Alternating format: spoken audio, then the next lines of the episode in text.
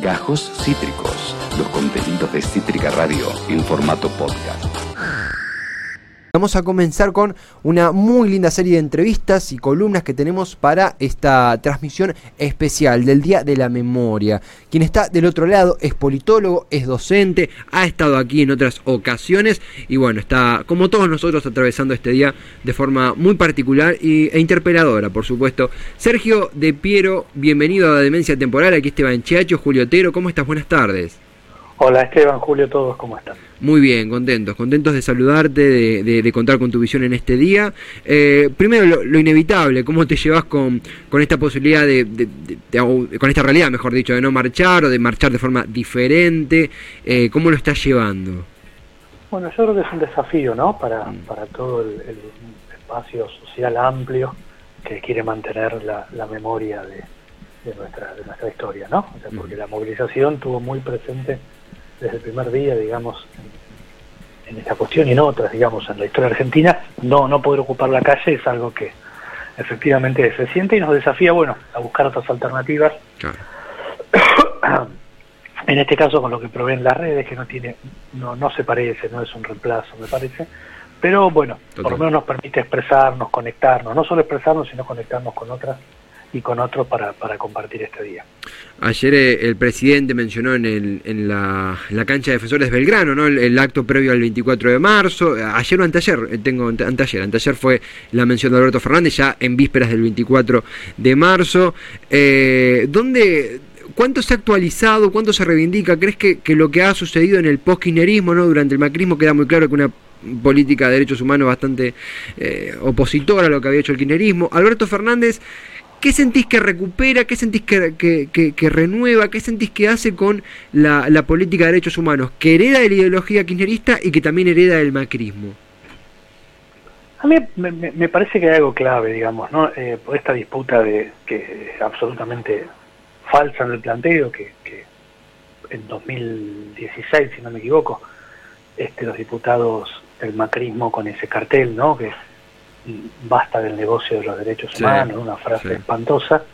Curiosamente, hoy lo repasaba con alguien en, justamente en Twitter, la, foto están todos eh, parados o en cuclillas y hay dos carteles. El primero que se lee dice basta del negocio de los derechos humanos y el siguiente cartel dice eh, nunca más contra la democracia o algo así. Lo curioso es que les interesaba más este, criticar a los organismos y a todos aquellos que militan por los derechos humanos y después tuvieron que agregar lo de la democracia. La verdad que la, disposición de la foto se lee en ese sentido. Me parece que lo que es, plantean ellos como falso y no pueden leer es que la sociedad toda está apropiada de la cuestión de la herencia por, la lucha por los derechos humanos. O sea, y, yo les pondría un hecho clave también sucedido ante el macrismo, que fue la marcha de repudio a, la sentencia del 2 por 1 que había habilitado la Corte Suprema. Esa marcha, yo estuve, fuimos con la, familia, fuimos con los chicos, mi esposa, eh, eh, yo he ido a muchísimas marchas, la verdad que me pareció esa una de las más multitudinarias de las que yo tuve presente. Quiere decir que desbordó espacios políticos, este, incluso ideológicos, digamos, ¿no? El rechazo. Que luego el Congreso de la Nación votó por unanimidad en ambas cámaras el, rechazo a la, implementación del 2 por 1 para casos de lesa me parece que eso es algo que, forma parte de la construcción de la democracia de esos 38 años, ¿no? Es algo que, entonces, el macrismo me parece que entró en una guerra bastante extraña, ¿no? Digamos, porque cree que eh, el kirchnerismo o el periodismo se apropió. La verdad es que no, no, no puedes apropiarte de algo que es una construcción colectiva. No existe eso. Podrás tener un discurso, decir algo, pero eso no va a cambiar la historia. Claro me parece que ahí lo peligroso sí es lo, que está, lo, que también emerge, ¿no? Digamos, hoy leía un tuit del diputado por Neuquén Sánchez, si no me equivoco el apellido, eh, nunca más a las bombas, nunca más a los secuestros, nunca más al comunismo, ¿no? O sea, no mm. sé, yo supongo que se refiere a una serie de Netflix, no sé es comunismo en Argentina, no, no tengo idea de qué está hablando este hombre, digamos, ¿no? Eh, se dice cosas no incoherentes el peligro es ese, esos sectores reaccionarios, lindantes al fascismo, que están hablando de otras cosas. No están en una pelea de que vos digas que los derechos humanos son míos. No, están en contra de todo eso. Y eso es un sector muy intenso del macrismo. Queda, eh, sí, el, fetiche de la oposición con el término comunista es algo preocupante, no es algo realmente alarmante, que uno a veces eh, parodia, pero que, realmente no comprende dónde están parados o dónde se, esconde, obviamente que requiere un laburo eh, de análisis que, que, hace Sergio. En ese mismo camino, también en, la otra vereda, cuento un poquito algo, algo personal, pero que no, en este día toma un protagonismo imprescindible, ¿no? que es que Sergio de Piero es profesor en la Facultad de Sociales, en la, en la materia política argentina, uno en la segunda, tercera clase del año 2019 eh, de esa materia divina, era eh, ir a la ESMA, ir a, la ESMA todos juntos, convocados y charlar, conocer allí me acuerdo que estábamos pibes de 20, 25 más grandes, había chicos extranjeros, Estados Unidos, que estaban viendo por primera vez lo que pasaba. Fue un recuerdo hermoso, hermoso, fuerte obviamente y hermoso. Y mi pregunta es, eh, ¿cómo, justamente lo charlamos antes de conectar con vos, ¿Cómo te gusta conectar con tus estudiantes en torno a este tema? Mismo cuando quizás son más jóvenes o no tanto, quizás son jóvenes adultos o sin importar la edad, ¿cómo crees que se conecta, sea en la universidad o en otros niveles, con el 24 de marzo, con gente, por ejemplo, que no lo vivió? Es, es, interesante, bueno, qué bueno que recuerdes esa clase, que, que yo no, no, no, he podido participar por temas de trabajo, pero que es, este, es, muy rica. He ido a en otra oportunidad. Es, interesante eso que decís porque un desafío es que la memoria, la construcción de la memoria histórica eh, no es un proceso eh, acabado, ¿no?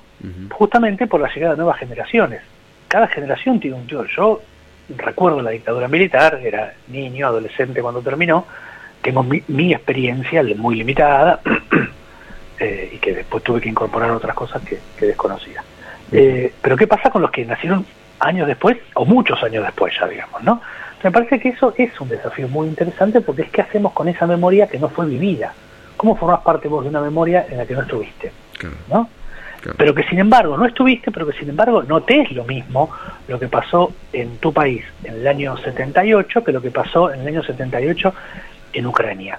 ¿no? No es lo mismo. Vos no estuviste en ninguno de los dos lugares, pero sabés que no es lo mismo. Vos formas parte de esa sociedad que atravesó y gente, tu familia, padres, parientes, amigos, sí estuvieron en, ese, en esa situación, entonces forma parte de tu propia historia. Por eso estudiamos nuestra historia, digamos, ¿no?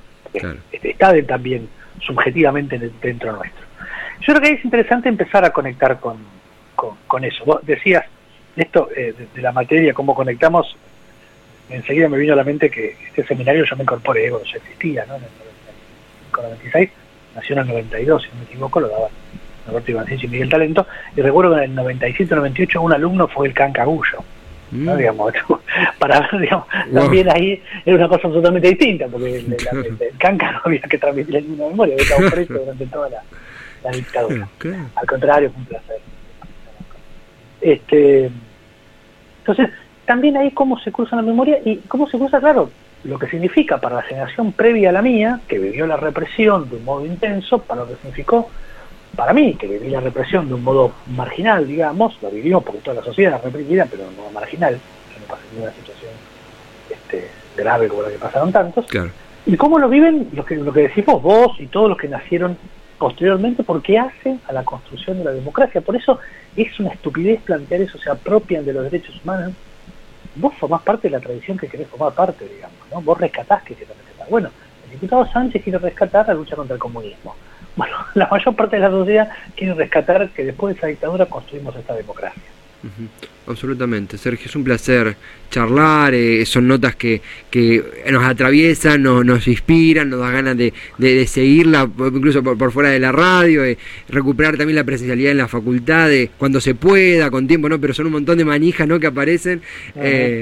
Eh, pero no, sabemos que son días removidos. Agradecerte por tu tiempo y la última eh, en torno a, lo que nos queda, que es el futuro. Eh, ojalá pronto poder volver a marchar, ojalá pronto poder volver a encontrarnos en las aulas y en las plazas.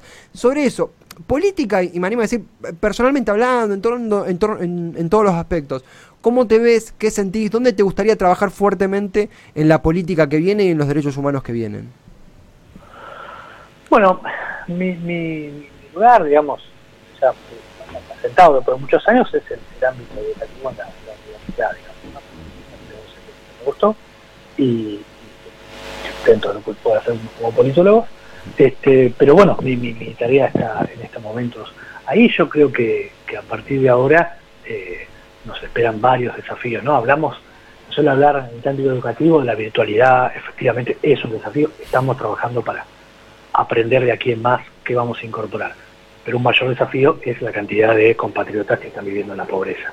Y en esa situación no hay virtualidad que discutir, digamos, ¿no? porque mm. es todo imposible. Tenemos un desafío enorme queda una sociedad más pobre. La pandemia, el macrismo primero, la pandemia después, dejó la sociedad más pobre, con más gente viviendo en la pobreza, y ese es un, elemento clave para, para discutir qué futuro queremos construir. Si no, este, me parece que se vuelve todo muy complejo. Adherimos plenamente, Sergio. Gracias por, por tu tiempo, por no, charlar. a ustedes, al contrario. Y te mandamos un fortísimo abrazo. Un abrazo para todos y todas. Hasta pronto, Sergio de Piero, el politólogo. Siempre es un, placer enorme charlar eh, con, con Sergio hay personas que a uno lo, lo marcan por, porque fueron profesores, fueron eh, gente que uno recordó porque estudia lo que estudia, pero más allá del, tramo personal, eh, reivindico fortísimamente lo que dijo, reivindicamos lo que dijo. Es una lucha, una, una reivindicación colectiva que excede, que hoy puede ser reivindicado por políticas públicas, si debe ser reivindicado por, políticas públicas, uno identifica qué gobiernos hicieron más por la lucha por la memoria, el activismo por la memoria, y al mismo tiempo es una lucha que nos pertenece a todos, el estudio de la historia y comprender la historia historia como sociedad y como parte de una comunidad. Eh, es riquísimo escucharlo a, a Sergio. Acabas de escuchar Gajos Cítricos. Encontrá los contenidos de Cítrica Radio en formato podcast en Spotify, YouTube o en nuestra página web.